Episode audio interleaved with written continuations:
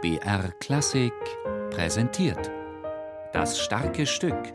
Musiker erklären Meisterwerke.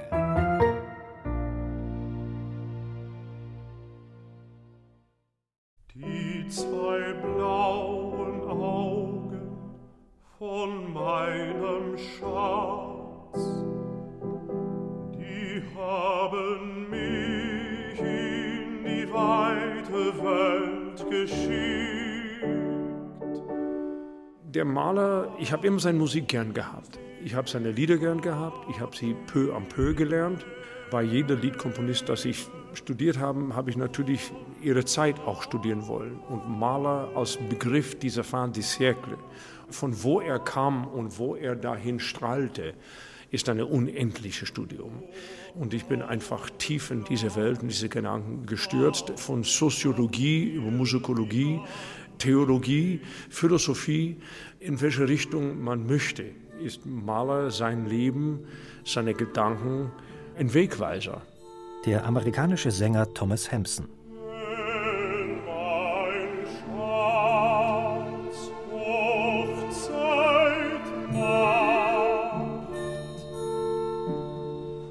Gäbe es diese Musik ohne sie? Sie, die Angebetete, rätselhafte und unnahbare, die auslösende für Herzschmerz, für Hoffen und Bangen, der Grund für ein quälendes seelisches Wechselbad bittersüßer Gefühle? Ich möchte jeden Blutstropfen für sie hingeben, aber ich weiß doch, dass ich fort muss. Ich habe alles dafür getan, aber noch immer zeigt sich mir kein Ausweg. Sie, die anonyme Geliebte seiner Briefe, ist Johanna Richter, Sopranistin am Kasseler Hoftheater. Er, der zu ihr in Liebe entbrannte, ist der zweite Kapellmeister des Hauses, ein 24-jähriger Österreicher namens Gustav Mahler. Die beiden haben den Silvesterabend 1884 miteinander verbracht. Alleine. Es ist ein neurotisches Tête-à-Tête, in dem Emotionen unterdrückt und Bedürfnisse verschwiegen werden, in dem nicht zusammenfindet, was sich danach sehnt, zusammenzugehören. Wir erwarteten beide stumm die Ankunft des neuen Jahres. Ihre Gedanken weilten nicht bei dem Gegenwärtigen. Und als die Glocken schlugen und die Tränen aus ihren Augen stürzten, da kam es so furchtbar über mich, dass ich sie nicht trocknen durfte. Gustav Mahler bringt es nicht über die Lippen, Johanna seine Zuneigung zu erklären. Stattdessen hatte er begonnen, seine unnennbaren Schmerzen in Klänge zu fassen. Wie so oft in seinem Leben wird Kreativität zum Ventil für Konflikte und Seelenpein. Das Ergebnis des Komponierens als Verdrängungsprozess wird ein Liederzyklus, der insgeheim ihr gewidmet ist. Sie kennt die Lieder nicht. Was können Sie ihr anderes sagen, als was sie weiß? Die Lieder sind so zusammengedacht, als ob ein fahrender Geselle, der ein Schicksal gehabt hat, nun in die Welt hinauszieht und so vor sich hin wandert. Es kommt was Biografisches vor. Es kommt immer wieder Blicke in der Persönlichkeit und Weltbetrachtung von Gustav Mahler selbst. Es ist nicht nur eine beliebige Sammlung von tollen Liedern, das er geschrieben hat. Man nähert sich der Welt und, glaube ich, der Persönlichkeit Gustav Mahler.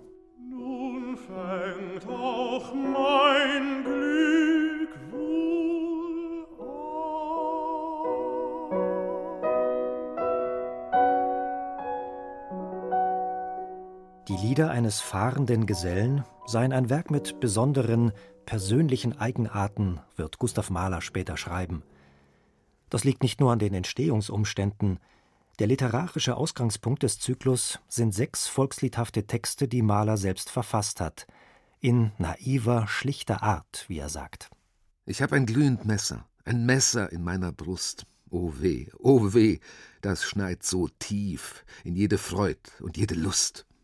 Vier dieser sechs, von der Gedichtsammlung des Knaben Wunderhorn beeinflussten Texte vertont der junge Gustav Mahler für Singstimme und Klavier und gibt ihnen den Titel Lieder eines fahrenden Gesellen. Etwa zehn Jahre nach ihrer Entstehung nimmt sich Mahler, der inzwischen erster Kapellmeister in Hamburg ist, seine Gesänge noch einmal vor und orchestriert sie. In dieser Fassung erklingt der Zyklus zum ersten Mal am 16. März 1896 in einem Konzert der Berliner Philharmoniker mit dem holländischen Bariton Anton Sistermans. Im Folgejahr erscheint das Werk im Druck.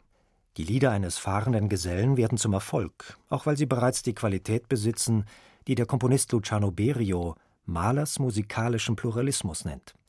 Thomas Hampson, der sich in seiner langen Sängerkarriere intensiv mit Mahler beschäftigt hat, unterstreicht das.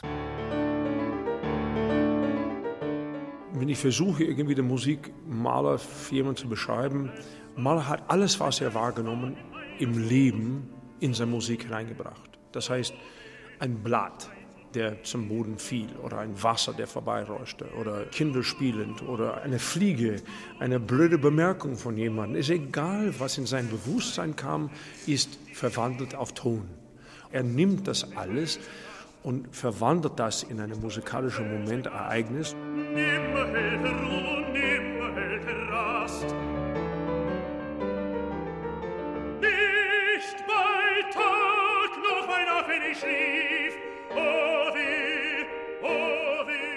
die Lieder eines fahrenden Gesellen sind künstlerische Bewältigung im psychoanalytischen Sinn, die Sublimation einer unglücklichen Liebesbeziehung.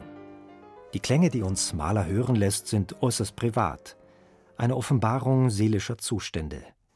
Aber sind sie deshalb zwangsläufig delikat? Ein Bruch der Intimsphäre? Diese Fragestellung ist der Grund, warum der 36-jährige Komponist mit gemischten Gefühlen von der fahrenden Gesellenepisode seines Lebens sprechen wird einer produktiven Phase, der wir auch die erste Symphonie verdanken. Die Liebesaffäre ging im Empfindungsleben des Schaffenden voran. Aber das äußere Erlebnis wurde zum Anlass und nicht zum Inhalt des Werks.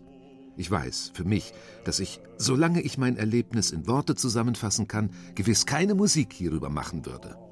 Dass manches in seiner Musik sehr autobiografisches ist, lenkt man nicht ab von das allgemeine menschliche Betrachtung, das er damit meint oder erleuchten möchte. Er möchte vielleicht kurz sagen, ja, ich selbst sei ein Beispiel für das, was wir alle erfahren. In seinen Liedern, das ist ein sehr wichtiger Standpunkt.